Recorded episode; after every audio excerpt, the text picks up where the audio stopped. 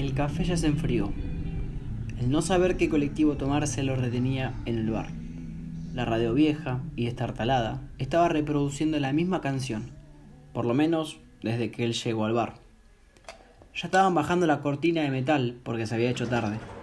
Fue ahí cuando le dijeron que se tenía que ir.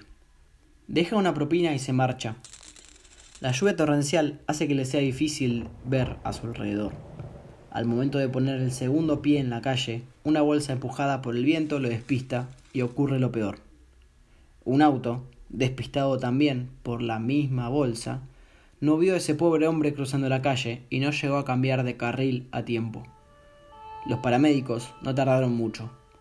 Él aún estaba consciente y solo podía pensar que ese tampoco era el colectivo que lo llevaría a casa.